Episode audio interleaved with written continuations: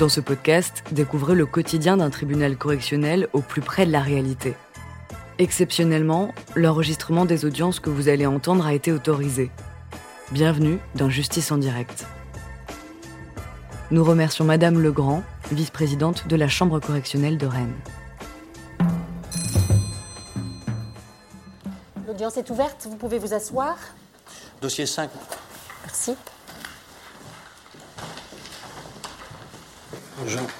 Bonjour monsieur. On vous reproche d'avoir extorqué par violence la remise d'un bien.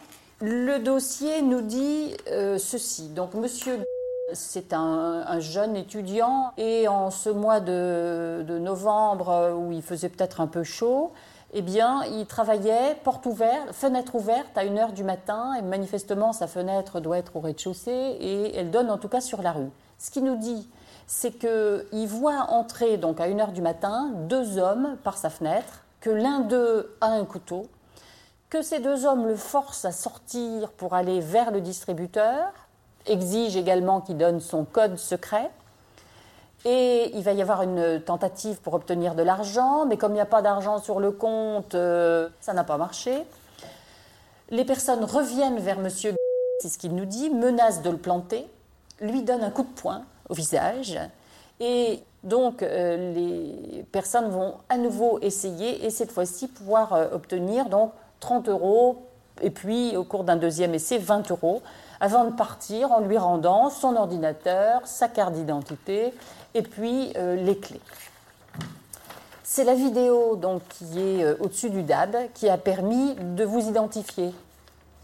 Donc on vous a montré la photo, vous vous êtes reconnu sur la photo et euh, vous avez reconnu, alors vous avez reconnu les faits euh, tout en disant que vous vous en souveniez pas.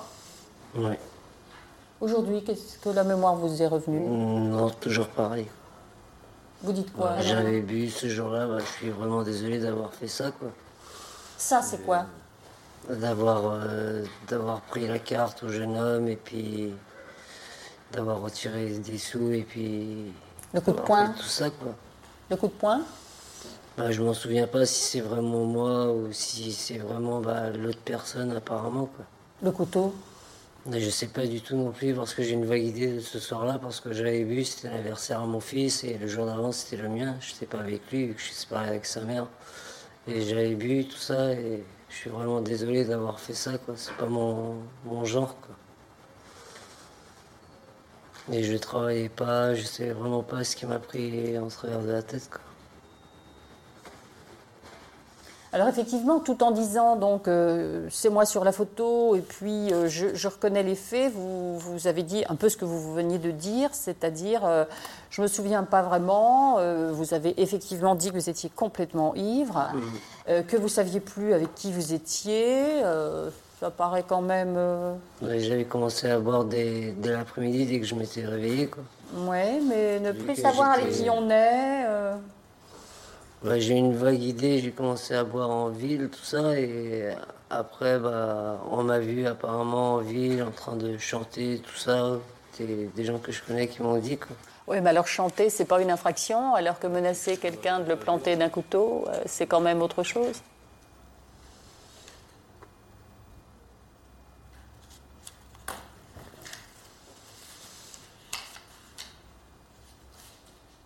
Qu'est-ce que vous pensez de celui qui aurait pas forcément le couteau dans la main, mais qui avec l'autre qui tient et qui menace de planter? Ouais, je sais pas du tout, j'ai carrément pas de souvenir du tout, quoi. Même quand je suis arrivé à la gendarmerie, je m'en souvenais même pas, quoi. Mettons que dans le meilleur des cas, vous ne soyez pas celui qui a le couteau, mais celui qui est à côté de celui qui a un couteau et qui menace de planter. Qu'est-ce que vous en pensez? Comment ça? que vous dites J'y étais. Ah oui, sur Hein? les photos, Voilà. tout ça, j'ai vu, c'était moi. Voilà, d'accord, oui. Vous dites le couteau, je ne sais pas si c'est moi qui l'avais. Je sais même pas s'il y avait un couteau ou pas. Ah oui, mais la victime, elle le sait, elle l'a vu. Ouais, ouais, je sais pas Ouais. du tout. Elle s'est pris aussi euh, un coup de poing. Là, je sais pas, moi d'habitude, non, c'est pas mon genre de porter un Oui. couteau sur moi ni rien. Bon, vous ne répondez pas vraiment à la question sur euh, si l'autre a un couteau et que vous, vous n'en avez pas, qu'est-ce que ça veut dire? Bah, je sais pas si moi. En termes de gravité, personnellement, moi, je sais que je porte pas de, je porte pas de couteau sur moi, que je porte pas d'arme. Mm.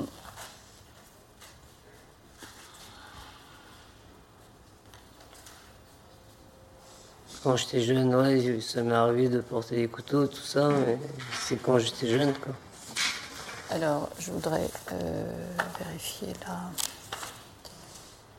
Donc, vous, vous êtes celui qui a le, le, le, l'impair, enfin la veste relevée sur la Oui, tête Oui. Pas celui qui a la capuche Oui, vous voyez? Oh, oui, je me vois, oui. Non, c'est bon Oui, je me suis vu, oui. Moi, je regardais si c'était qui, quoi. Donc, vous, c'est celui-là Ouais. Oui, c'est moi. Bon. Alors effectivement, donc je confirme les, déclarations de la victime euh, qui dit euh, celui, qui, celui qui se retourne sur la vidéo et celui qui a tendance à dire les choses, celui qui a la capuche m'a frappé, il parlait toujours de me planter, il était le plus menaçant. Euh, alors vous disiez tout à l'heure, euh, je fais pas des choses comme ça, donc sur le casier on a des dégradations. Un tige en 96, c'est vieux. 97, c'est pas tout récent non plus. Un autre tige pour des violences. Quand j'étais jeune, oui. Euh, c'est ça le problème, c'est que vous l'êtes moins. Hmm. 2002, vol en réunion, deux mois d'emprisonnement. 2003, 15 jours d'emprisonnement, port d'armes de la sixième catégorie, donc un couteau. Et puis euh, 2008, donc euh, récidive de, de vol, une, euh, une amende. Euh, tout à l'heure, vous disiez donc avant j'étais jeune, maintenant je suis moins, mais euh, donc qu'est-ce qui a changé au fond avec l'âge? Euh, je travaille, euh, Qu'est-ce que vous faites? Je suis maçon. Oui. Depuis longtemps? Euh, bah, oui, ça fait depuis longtemps, oui, mais j'ai eu des sessions d'activité, des reprises. Oui. et Donc bah, c'est de l'intérim. Non, non, bah, là je suis en contrat de durée indéterminée. quoi. D'accord. Vous gagnez combien? Je gagne le SMIC. D'accord. Est-ce que vous voulez euh, dire autre chose pour euh, Ouais, que je suis vraiment désolé d'avoir fait ça. S'il faut rembourser, je rembourserai.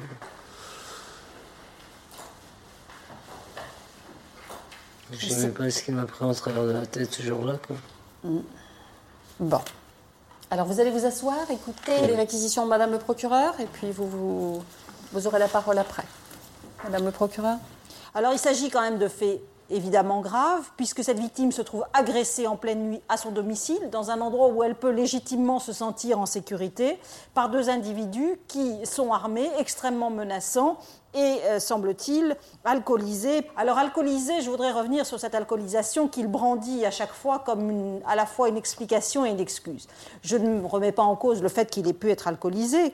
Ceci étant, euh, il ne me paraît pas qu'il ait été alcoolisé au point de ne plus se souvenir du tout de ce qu'il avait fait, comme il le prétend et qu'il l'a prétendu au cours de l'enquête. Car c'est quand même quelqu'un qui, euh, quoi qu'alcoolisé, a été capable d'enjamber la fenêtre, a été capable de suivre jusqu'au distributeur, a été capable d'essayer de retirer de l'argent avec la carte bancaire et avec le code, donc de faire un certain nombre de gestes qui nécessitent un minimum de lucidité, de conscience et d'adaptation. Ceci étant, forcé de considérer que cette enquête n'a pas été euh, très bien faite, elle n'est pas de bonne qualité, car si elle avait été de bonne qualité, si l'investigation avait été menée euh, de manière plus approfondie, on aurait montré à la victime un certain nombre de photos pour permettre éventuellement qu'elle puisse identifier le deuxième agresseur. Ça n'a pas été fait, ce qui explique que M. est seul aujourd'hui à comparaître devant votre tribunal, ce qui ne minimise pas euh, par, euh, par ailleurs sa responsabilité. Pour en revenir au rôle de chacun, je crois que l'on peut tenir quand même pour établi, au vu des déclarations notamment de la victime, que M. n'a pas été le plus violent dans cette agression et que c'est ce deuxième euh, co-auteur qui n'a pas été identifié qui, semble-t-il, était bien le porteur du couteau et l'auteur du coup de poing asséné à la victime. J'ai retenu aussi de ce qu'il nous avait dit euh, aujourd'hui qu'il s'était alcoolisé toute la journée, dès l'après-midi, dès qu'il s'est réveillé. Euh, le moins qu'on puisse dire, c'est qu'il n'a pas une ardeur euh, excessive à chercher du travail ou à travailler en tout cas en ce moment, puisque s'il se réveille l'après-midi et qu'il euh, commence d'ores et déjà à s'alcooliser, il ne risque pas de trouver de travail et de se présenter dans une situation plus favorable devant votre tribunal. Donc aujourd'hui, je voudrais que votre tribunal le sanctionne à hauteur de la gravité des faits. Oui, monsieur, c'est vous que ça concerne, même si vous regardez ailleurs. Il serait bien que vous sentiez un minimum concerné par ces faits. Donc je vous demanderai de sanctionner à hauteur de la gravité des faits par une peine de deux ans d'emprisonnement, assortie pour moitié d'un sursis avec mise à l'épreuve, mais il m'apparaît nécessaire, compte tenu de la gravité des faits, du fait qu'il s'agit d'une agression sous la menace d'un couteau et sous la menace de violence en pleine nuit de quelqu'un qui se trouvait à son domicile, il m'apparaît nécessaire au regard également des antécédents judiciaires, que votre tribunal prononce une partie ferme d'emprisonnement dans ce quantum de deux ans. Pour le surplus d'un an, je vous demanderai de prononcer donc un sursis avec mise à l'épreuve, avec plusieurs obligations, mais notamment euh, l'obligation de travailler, et également celle d'indemniser la victime qui ne s'est pas constituée partie civile aujourd'hui, peut-être par peur, parce qu'elle euh, habite dans euh, la même ville que son agresseur, enfin en tout cas celui qui a été identifié. Merci, Madame le procureur. Monsieur, s'il vous plaît. Vous avez entendu la peine que demande Madame le procureur Oui. Qu'est-ce que vous en pensez Je pense que, j'ai fait n'importe quoi ce jour-là et...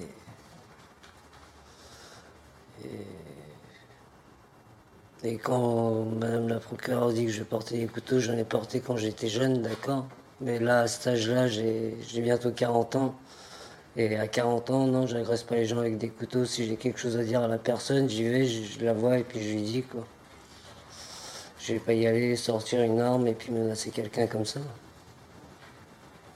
Mais bon, j'ai rien d'autre à dire à part m'excuser et puis voilà quoi. J'aurais su que j'aurais arrivé à ce point-là, mais j'aurais pas vu non plus quoi. Voilà.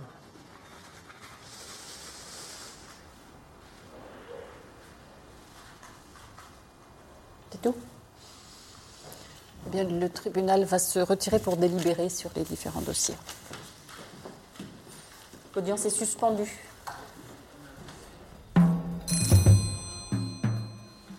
Monsieur, s'il vous plaît.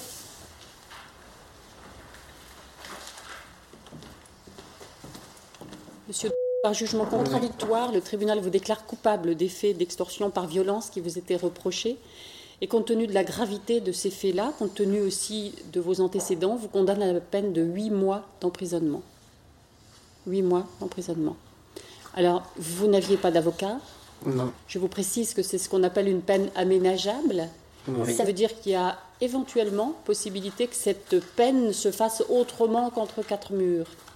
C'est une possibilité, c'est pas un droit. Voilà. Hein, ça veut dire qu'il vous faudra argumenter devant le juge de l'application des peines. Je vais vous laisser aller voir Madame le greffier qui va vous donner justement une date euh, de rencontre avec le juge. D'accord. L'audience est suspendue.